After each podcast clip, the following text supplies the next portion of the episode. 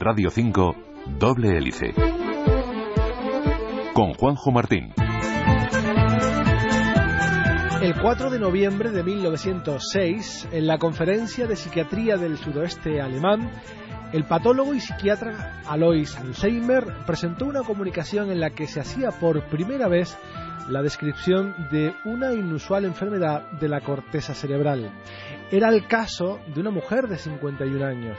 En su trabajo se reconocía simultáneamente el curso clínico que afectó a la enferma con pérdida de memoria, desorientación, alucinaciones y demencia. Esa señora murió cuatro años después.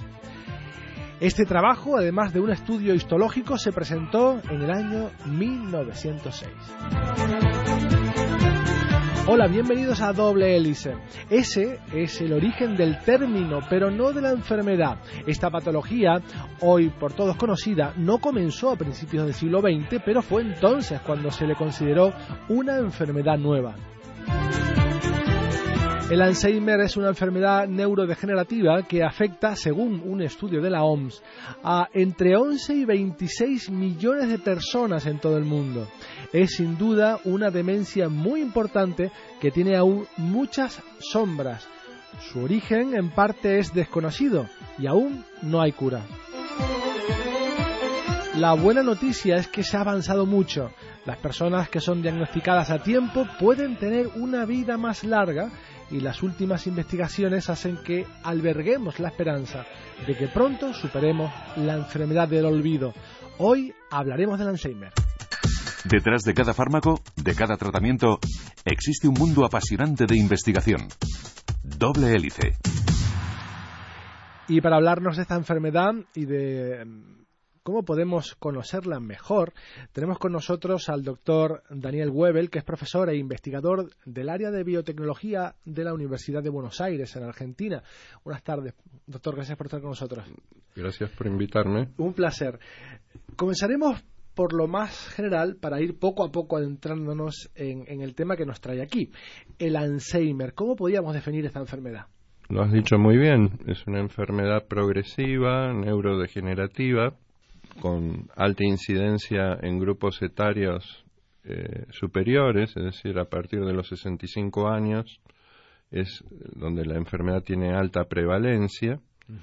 Se estima de que eh, en términos de población general, un 7 por mil, 7 de cada mil en cuanto a hombres tienen el riesgo de padecer Alzheimer y mujeres casi el doble de incidencia que hombres. Si consideramos el grupo de edad de más de 65 años, podríamos decir que eh, el grupo de hombres representa un 10% de riesgo y que casi el doble son de mujeres. Cuando se considera poblaciones hospitalizadas, el 25% aproximadamente de la gente hospitalizada mayor de 65 años padece Alzheimer en algún grado. Y el agravante de todo esto es, bueno, los costos personales, familiares e inclusive sociales. Eh, del punto de vista del Estado, un paciente con Alzheimer tiene un costo, representa un costo del orden de 10 veces superior al de otro tipo de patologías. Por lo tanto, es un problema de salud pública que lógicamente en aquellos países donde la expectativa de vida se ha prolongado, tiene más chance de hacerse presente que respecto de aquellos donde la gente muere de enfermedades banales prevenibles a edades mucho más tempranas. ¿no? Y sobre esto le quería eh, preguntar y hacer hincapié. ¿Ahora hay más casos de Alzheimer porque vivimos más o porque algo está pasando y, y, en nuestra salud y tenemos más, más pacientes? En principio, yo creo que es, es atribuible al hecho de una mayor expectativa de vida aunque es cierto que existen factores ambientales o ciertos factores de riesgo que podrían tener incidencia, pero que no tienen chance cuando no se cumple el requisito de la edad. Al respecto, bueno, hay que diferenciar eh, dos cuadros muy bien definidos, que son caso de Alzheimer de tipo genético, de origen familiar, hereditario, del llamado Alzheimer esporádico. En realidad el Alzheimer genético representa entre el 1 al 5% de los casos. La amplia mayoría de los casos corresponde al llamado caso esporádico. ¿Y en qué se basa la distinción entre uno y otro, más allá de que sea heredable o no heredable?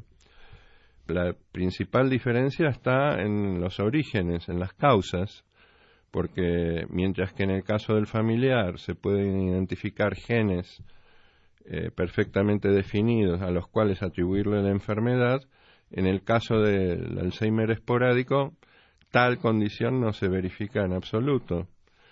Entonces se dice que el Alzheimer esporádico es una enfermedad multigénica, multifactorial, además de ser progresiva y neurodegenerativa. Y en eso difiere de otras patologías eh, más clásicas, digamos la típica patología infecciosa, donde uno identifica un microorganismo, un virus, un hongo, una bacteria, eh, aplica el tratamiento específico que corresponde y se soluciona el problema en general. Aquí eso no sucede, primero porque no se saben exactamente las causas y porque no existe una única causa, sino un conjunto de factores que hay que poder identificar. Y de eso se trata el foco de las investigaciones que se vienen llevando a cabo, ¿no? Pero hay algo que me extraña mucho porque es una enfermedad eh, que se, eh, como decía al principio, se describe por primera vez en 1906 y sin embargo hemos avanzado muy poco. Eh, Exacto. ¿Por qué se desconoce tanto hoy en día del Alzheimer afectando a tanta gente y siendo una, una enfermedad que, que, afecta a los primeros Alois Alzheimer, Alois Alzheimer fue el primero en describir las placas, las llamadas placas seniles que hoy en día se sabe que corresponden a proteína amiloide que se deposita en el espacio entre neuronas. Alois Alzheimer lo describió como un hecho macroscópico, no como un hecho, como una entidad química. Él no sabía qué eran esas moléculas. De 1915-16 tenemos que saltar hasta 1980 para identificar qué era eso que él había visto que se acumulaba. Y empieza a hablarse de la proteína precursora del amiloide, que por otra parte es una proteína que existe normalmente en el, en el cerebro. Entonces, la pregunta es, ¿qué hace que esa proteína amiloidea, que forma parte normal de la estructura celular, de repente se transforme en una cuestión agresiva que termina carcomiendo la capacidad cognitiva del individuo. Y bueno, al respecto hay varias teorías y distintas escuelas. Eh, hay quien endilga esa responsabilidad a la proteína amiloide, hay quien endilga esa responsabilidad a una proteína llamada tau, o en inglés microtubule associated protein, una proteína que estabiliza el citoesqueleto de las células. Y hay una tercera teoría que trata de compatibilizar ambas. y, unificadores. claro. Pero como en el fútbol, así como hay adeptos de, del Real Madrid y del Barcelona, ¿no? y poco espacio para otros equipos que no sean esos dos, eh, en la realidad de la investigación de Alzheimer ha quedado poco espacio para hipótesis que no sean esas dos, lo cual no se compadece de la realidad ni del desarrollo histórico de los acontecimientos, en función de que prácticamente cualquiera de esas dos teorías se puede decir que en gran parte han fracasado. ¿Por qué digo que han fracasado? Bueno, porque no han sido capaces de generar un fármaco a partir de, de qué principio causal fue identificado, desarrollar un fármaco capaz de revertir la enfermedad. Entonces, las teorías son teorías y se demuestran por sus consecuencias y por sus predicciones, no por la, por la elegancia con que son expuestas. Eh, tienen que poder predecir algo concreto. Y si lo que predicen no se verifica, lo único que queda es abandonarlas o mejorarlas o cambiarlas. Me da que usted es más del Atlético de Madrid. Por, hay una tercera vía, ¿no? Usted defiende una tercera vía. sí, eh, nuestro grupo, ante esta realidad, eh, no se pone una antiojera que tome partido por uno o por otro, porque partimos de otra concepción y de otros supuestos. Eh, en parte lo estábamos charlando antes de comenzar la emisión. Frente a esta, en biología, en medicina en general, se puede tomar una actitud de tipo reduccionista o de tipo sistémica. Nosotros nos declaramos sistémicos, tratamos de ser sistémicos. ¿Qué es ser reduccionista o qué es ser sistémico? Bueno, reduccionismo es lo que históricamente viene haciendo la ciencia desde sus albores, en el sentido de tratar de descomponer un sistema en sus partes constitutivas, estudiar con detalle esos componentes y considerar que en algún momento será posible reconstituir las propiedades del sistema conociendo las propiedades de las partes que lo componen. estudiar las piecitas. Las piezas aisladamente. En cambio, la concepción sistémica, por el contrario, dice que en el mismo momento en que uno rompe el sistema para aislar las partes, está afectando, interfiriendo seriamente con las propiedades del sistema.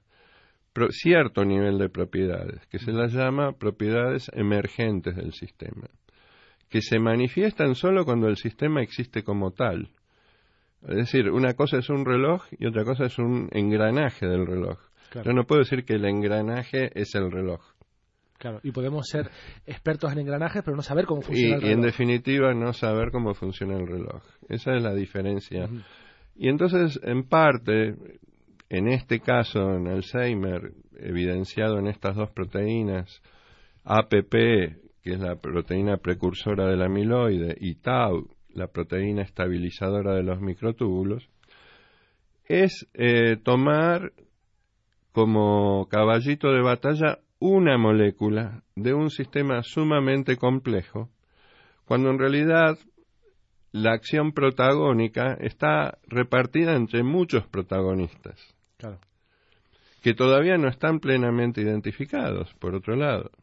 De lo que se trata es de poder identificarlos, pero ya es un progreso darse cuenta, tomar conciencia, de que no tenemos que volcarnos necesariamente a la búsqueda de la proteína culpable porque puede haber muchos culpables.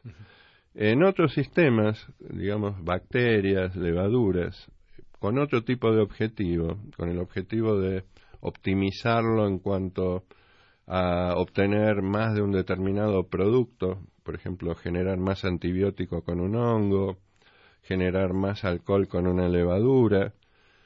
Lo que se ha visto, uno piensa, bueno, si yo tengo un sistema debe haber un gen, una enzima, que es el paso limitante del proceso que a mí me interesa. Por lo tanto, el razonamiento es si yo toco ese gen y lo amplifico, lograré mejorar la producción del sistema. Lo que empíricamente se ha verificado es que frente a ese tipo de concepciones, cuando se hace ingeniería genética y se amplifica ese gen, ese supuesto gen milagroso, no se obtiene absolutamente nada. ¿Por qué? Porque las células, desde una bacteria hasta una neurona, han evolucionado durante millones de años para adaptarse a muy distintos tipos de ambiente. Entonces, frente a la perturbación que le significa modificar un gen, la célula arbitra mecanismos de compensación que canaliza sus actividades por otros lados y sigue haciendo lo que quería hacer. por lo tanto, nuestra acción fue eh, ineficaz. Entonces, la moderna ingeniería metabólica, la moderna fisiología, la moderna bioquímica, eh, justamente parte de la concepción de que el control de los procesos en las células está distribuido en pequeñas dosis en muy diversos elementos. Por lo tanto, es altamente improbable que APP solo o que Tau solo sean, puedan explicar la patología que nos está ocupando. De hecho, se han desarrollado vacunas para eh, tratar de eliminar esas proteínas y se han eliminado. Se han logrado eliminar las proteínas, pero no la enfermedad. Claro. Hay muchos malos en esa película, no solo uno. Exactamente. Un clan. Pero si es complejo estudiar solo a un aspecto concreto, una pieza, será mucho más complejo estudiar todo el sistema. ¿Cómo se abarca eso? Exactamente. Bueno, ahí entra a jugar este, una aproximación que nosotros llamamos interdisciplinaria. Es decir, hay métodos que no vienen precisamente de la biología, sino que vienen de la ingeniería, de la computación, de la matemática, que permiten lidiar con sistemas de creciente grado de complejidad, que no es eh, elástico, que no podemos abarcar toda la realidad biológica, pero podemos extender la frontera de la realidad biológica hasta un límite eh, realmente insospechado frente a estos enfoques eh, sumamente limitados. Ahora, al llegar a, nuestro Ecuador, nuestros fieles oyentes saben que damos paso a nuestro reportaje que marca el fin de la primera etapa de doble hélice. En esta ocasión nos hacemos eco de un estudio que afirma que cuanto menos dormimos, más mentimos. Esto demuestra, por ejemplo, que los interrogatorios con privación de sueño, aparte de inhumanos, son inútiles.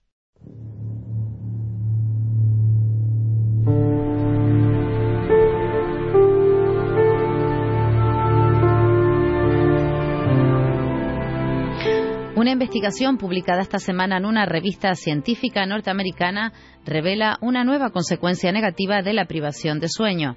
El trabajo liderado por científicos de la Universidad de Michigan relaciona esta carencia con confesiones falsas. Se cree que entre un 15% y un 25% de las declaraciones en Estados Unidos son erróneas. En investigaciones anteriores ya se había indicado el uso de esta práctica de tortura psicológica en el interrogatorio de sospechosos. Así, las probabilidades de firmar una confidencia incierta fueron 4,5 veces mayores para los participantes que habían estado despiertos durante 24 horas que para los que habían dormido 8 horas la noche anterior. Para protegerse contra los efectos nocivos de las confesiones falsas, los expertos recomiendan que los interrogatorios se graben en vídeo para facilitar más información a jueces, abogados y miembros del jurado sobre el estado psicológico de un sospechoso. Las técnicas coercitivas aumentan el riesgo de confesiones falsas y la privación del sueño pueden ser una táctica bastante común usada durante los interrogatorios. Los expertos estudiaron a 88 estudiantes universitarios en dos sesiones separadas por aproximadamente una semana. La noche después de la segunda sesión, la mitad de los participantes durmió durante ocho horas en el laboratorio, mientras que la otra mitad se mantuvo despierta durante toda la noche. Por la mañana, a todos los sujetos se les pidió firmar una declaración falsa, alegando que el participante había presionado la tecla escape, algo de lo que estaban avisados que podía causar pérdidas de datos durante la primera sesión.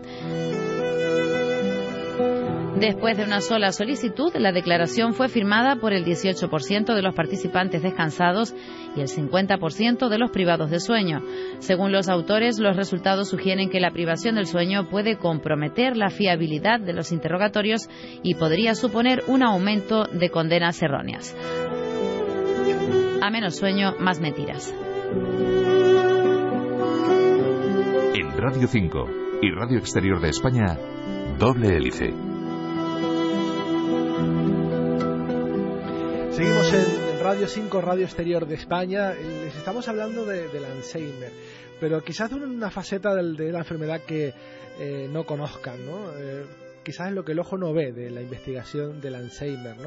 Em, en otras ocasiones hemos hablado de síntomas, de, cómo afecta a los pacientes, pero hoy hemos querido hablar de cómo se investiga o cómo se aborda eh, la investigación de esta enfermedad. Estamos hablando con el doctor Daniel Webel, que es profesor e investigador del área de biotecnología de la Universidad de Buenos Aires, en Argentina. Nos hablaba de, lo importante de que otras disciplinas científicas abordaran también eh, la investigación del Alzheimer y estaba hablando de las matemáticas. Doctor, ¿qué puede hacer las matemáticas, que pueden ser las ecuaciones, las matrices, las derivadas por, por el Alzheimer. Bueno, eh, eso es una consecuencia que deriva del hecho de que la materia biológica, la materia viva, en definitiva se rige por las mismas leyes físico-químicas que cualquier otro sistema. Y eso es toda una novedad en biología, ¿no? Donde previamente había una escuela vitalista, metafísica, como que era prácticamente inabordable la esencia de la materia biológica. Entonces, si es cierto que los sistemas biológicos cumplen con las leyes de la física y de la química, también es cierto que cumplen con las leyes de la termodinámica. Y como tales pueden ser tratados como sistemas abiertos que intercambian materia y energía con su ambiente.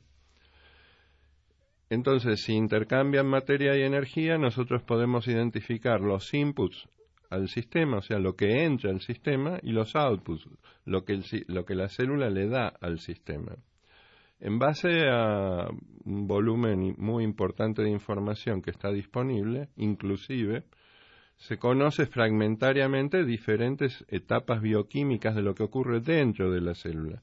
Es decir, que podemos pergeniar en algún grado cuál es la estructura interna del sistema. Si conozco inputs y conozco la estructura del sistema, la fisicoquímica enseña de que es posible predecir los outputs. Y eso también es una novedad en biología. Es posible hacer predicciones. A veces hasta es posible hacer predicciones cuantitativas, a veces solo es posible hacer predicciones cualitativas o semi-cuantitativas. Bueno, eh, lo que nosotros planteamos es lo que llamamos ingeniería reversa.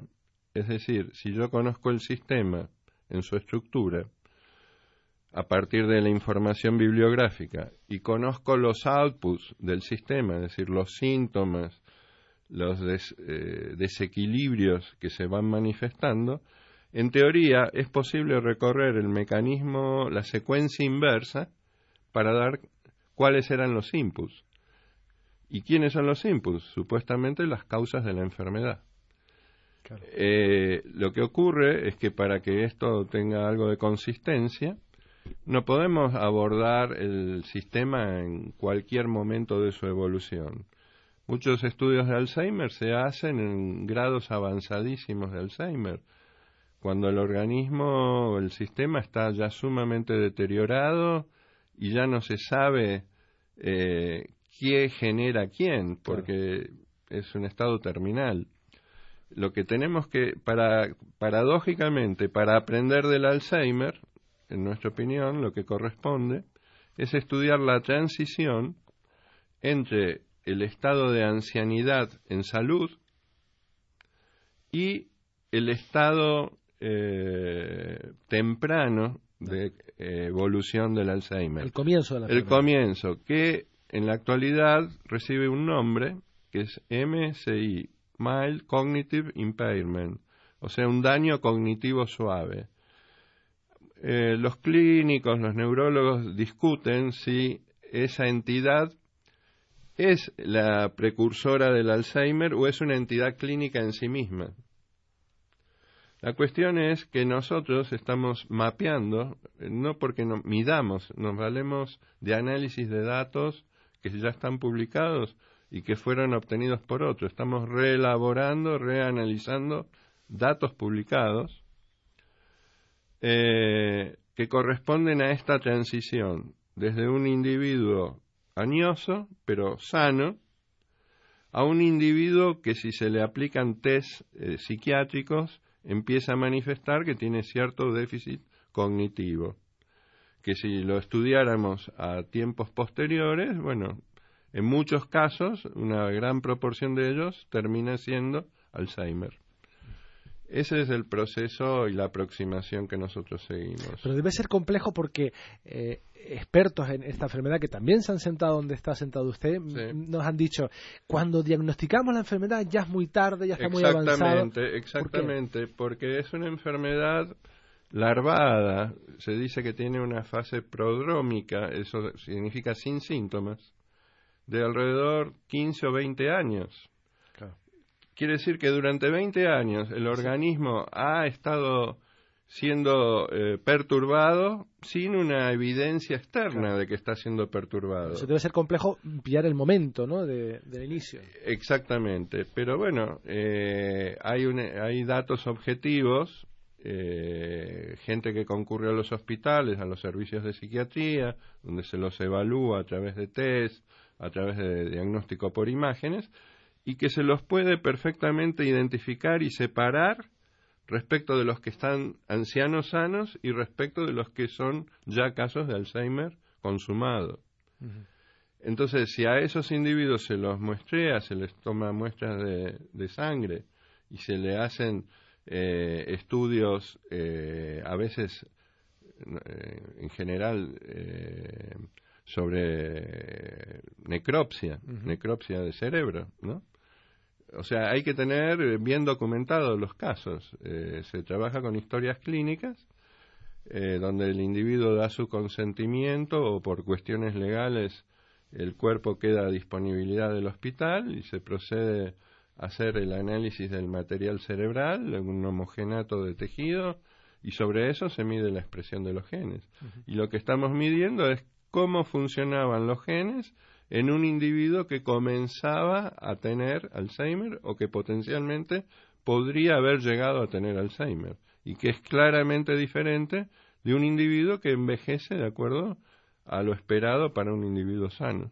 Sé que eh, estudiando neurona a neurona eh, hay una clara diferencia entre, por ejemplo, el Parkinson y el Alzheimer. Pero desde el punto de vista más global de sistemas, un poco más desde arriba, ¿tienen algo en común o no? ¿O son dos patologías completamente diferentes? lo que tienen en común es que terminen siendo neurodegenerativas, pero las causas son completamente diferentes. Eh, el Parkinson puede aparecer como un componente menor del Alzheimer en cierto momento de la evolución porque tiene que ver con qué áreas eh, topológicas del cerebro están comprometidas. Las áreas que comprometen al, eh, Alzheimer no son las mismas que comprometen Parkinson. Y por último, doctor, hablando de futuro, la meta, eh, el, momento en el que podamos avanzar y tratar y curar esta enfermedad está muy cerca, muy lejos, muy, muy, muy lejos, sin pedirle fechas, pero ¿en qué parte del camino estamos? Estamos en los comienzos, yo En los comienzos. Yo creo que sí, porque nos espera bastante, mucho trabajo. Este es un trabajo que excede a una persona y a un grupo. Eh, justamente en el ámbito aquí de Canarias hay un polo de neurobiología eh, en el Civicán, este, y bueno, ese polo, como otros que hay en, en otros lugares del mundo, se espera que generen hechos que aporten a este tipo de cuestiones. Eh, de hecho, los gobiernos, eh, y no sé en el caso de Canarias, pero eh, Estados Unidos ya hace un par de años atrás, el gobierno declaró algo así como la época o la década del cerebro. cerebro, Eso significó inyectar un volumen impresionante de dinero solo para investigaciones destinado a eso. En España ya le digo que no. en España ya le digo que no. Ojalá pasara eso. Pero eh, sí queremos agradecer. Nosotros eh, tratamos de hacer eh, nuestro aporte en la escala de los medios que disponemos. Somos un grupo en una universidad. Y por cierto, queríamos agradecerle al director del Civicán que nos apoyó económicamente, este, el doctor Rafael Alonso. Sí. Este, para poder suscribirnos a una base de datos internacional que nos permitió hacer el trabajo que estamos haciendo. ¿no? Pues doctor Daniel Webel, profesor e investigador del área de biotecnología de la Universidad de Buenos Aires en Argentina, muchísimas gracias por haber estado con nosotros, gracias al doctor Néstor Torres también por ayudarnos a, traerle aquí, eh, eh, pues muchas gracias a los dos. Bueno, encantado. Hasta luego. Y hablando de Alzheimer, llegamos al final de este programa que, como saben, pretende bucear entre laboratorios y centros de investigación para mostrarles qué hay detrás de cada fármaco, de cada tratamiento. Nos vamos en esta versión radiofónica, pero seguimos muy, muy vivos en las redes sociales, en facebook.com barra doble hélice y en twitter arroba rne. En la realización técnica tuvimos a Juan Pablo Hernández en la dirección quien les habla. Juanjo Martín, hasta la próxima semana. Doble hélice es una iniciativa de la Universidad de La Laguna y Civicán, con financiación del séptimo programa marco de la Unión Europea a través del proyecto IMBRAIM.